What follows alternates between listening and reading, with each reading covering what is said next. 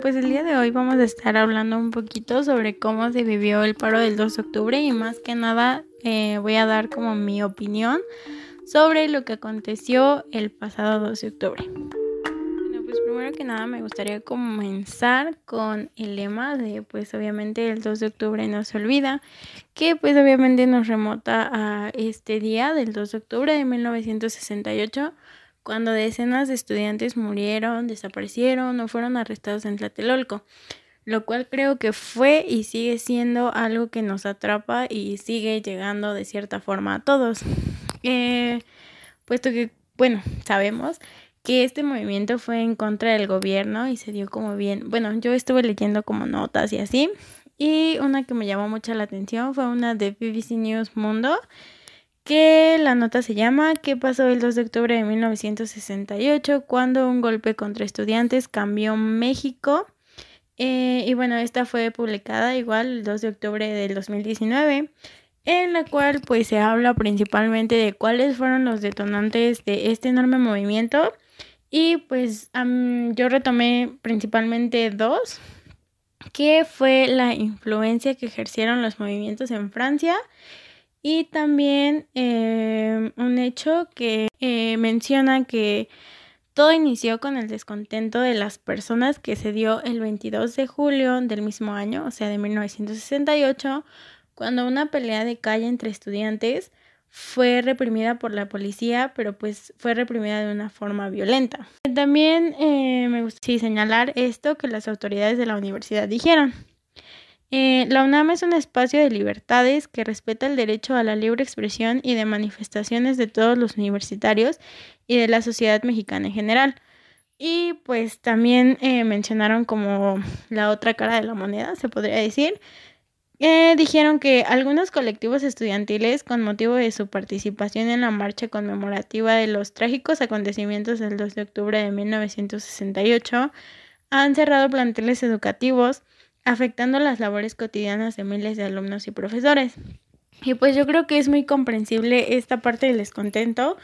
puesto que, bueno, en mi opinión, a todos los estudiantes que votan a favor del paro, eh, muchas veces no tienen como una intención real de asistir a estas marchas masivas y lo hacen pues únicamente con el afán de, de perder pues días de escuela y pues de esta manera se comienza eh, esta huelga que fue para protestar en contra de la represión. Y pues me gustaría citar esta parte que dice el artículo de, aunque las protestas estudiantiles no llegaron a un cambio político directo, llevaron a un cambio de percepción en la población. Estas demostraciones resaltaron la represión y la hipocresía del gobierno. Y bueno, pues yo considero que este es un artículo muy bueno, ya que pues menciona como todo lo, eh, el entorno social y político por el que estaba pasando el país en esos días. Eh, sin embargo, y pese a que creo que como la mayoría de pues nosotros como estudiantes y la demás población mexicana consideramos que este es un momento histórico digno de ser recordado, pues creo que no hay una justificación para realizar un paro que abarcara más allá de estos de este 2 de octubre, que pues sigue siendo recordado y vivido como algo trascendental en la historia de México. Eh, en mi opinión, creo que es muy aceptable que muchísimas personas quisieran participar en las marchas y ser parte de este gran movimiento, pero pues yo creo que no había razón para entrar a un paro de más de 24 horas, como ya mencioné, pues que abarcara más allá de este 2 de octubre y pues afectan a todos aquellos que podían estar en periodos de evaluación. Eh, en el caso de una de mis amigas que estudia en la facultad de veterinaria, pues estuvimos hablando y ella me comentaba que pues en su caso únicamente suspendieron actividades el día 2 y que pues los maestros y autoridades argumentaban que todos aquellos que quisieran eh, o estuvieran interesados en ir a la marcha podrían hacerlo sin temor a perder clase. Pero pues obviamente esto repercutió de manera negativa,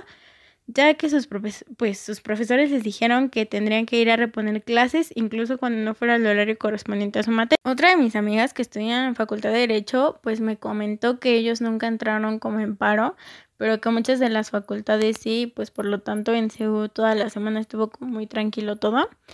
Y pues otro punto que me gustaría tomar eh, y mencionar pues es el hecho de la inseguridad. Eh, yo estuve viendo que en redes sociales estuvieron circulando fotos y avisos de personas que habían sido aprendidas por la policía e incluso personas que habían desaparecido. Y pues al igual que todos los videos y las notas periodísticas que estuve revisando, en las cuales no se hablaba pues únicamente de que hubo personas heridas, que fueron como solamente 14 personas heridas, sino que también se hablaba de encapuchados que hirieron pues a 5 civiles y a 9 policías. Y pues también me gustaría citar esta parte de esta nota periodística. Eh, 10.000 ciudadanos se manifestaron este miércoles 2 de octubre en la Ciudad de México al cumplirse 51 años de la masacre estudiantil de Tlatelolco, en una jornada de conmemoración en la que se estrenó el llamado Cinturón de Paz de funcionarios desplegados por el gobierno capitalino. Y al menos un centenar de encapuchados hizo pintas, rompió vidrios y lanzó petardos, sin que hubiera algún detenido. Pues hablando de este cinturón de paz, eh, que fue propuesto por Claudia Sheinbaum, el cual estuvo formado por autoridades, policías y civiles, quienes avanzaron con la movilización, pues obviamente con el fin de evitar estos actos de violencia y provocaciones, el cual pues fracasó, ¿no? Eh, y bueno, y pues creo que como conclusión, pues me quiero decir que pues me parece estupendo que la gente quiera apoyar marchas que conmemoren algo tan significativo como fue el 2 de octubre, pero pues que igualmente tienen que considerar que es algo que puede ser riesgoso, ya que siempre van a existir problemas de este tipo. Y pues también que aún así yo creo que todos estos actos de querer ser parte de la cultura mexicana, si es que lo podemos llamar así, eh, no justifican el hecho de parar actividades en las escuelas por dos días. Y pues creo que sería todo, pues como ya mencioné al principio, esta solamente es mi opinión y pues me basé en artículos que vi en el periódico y así.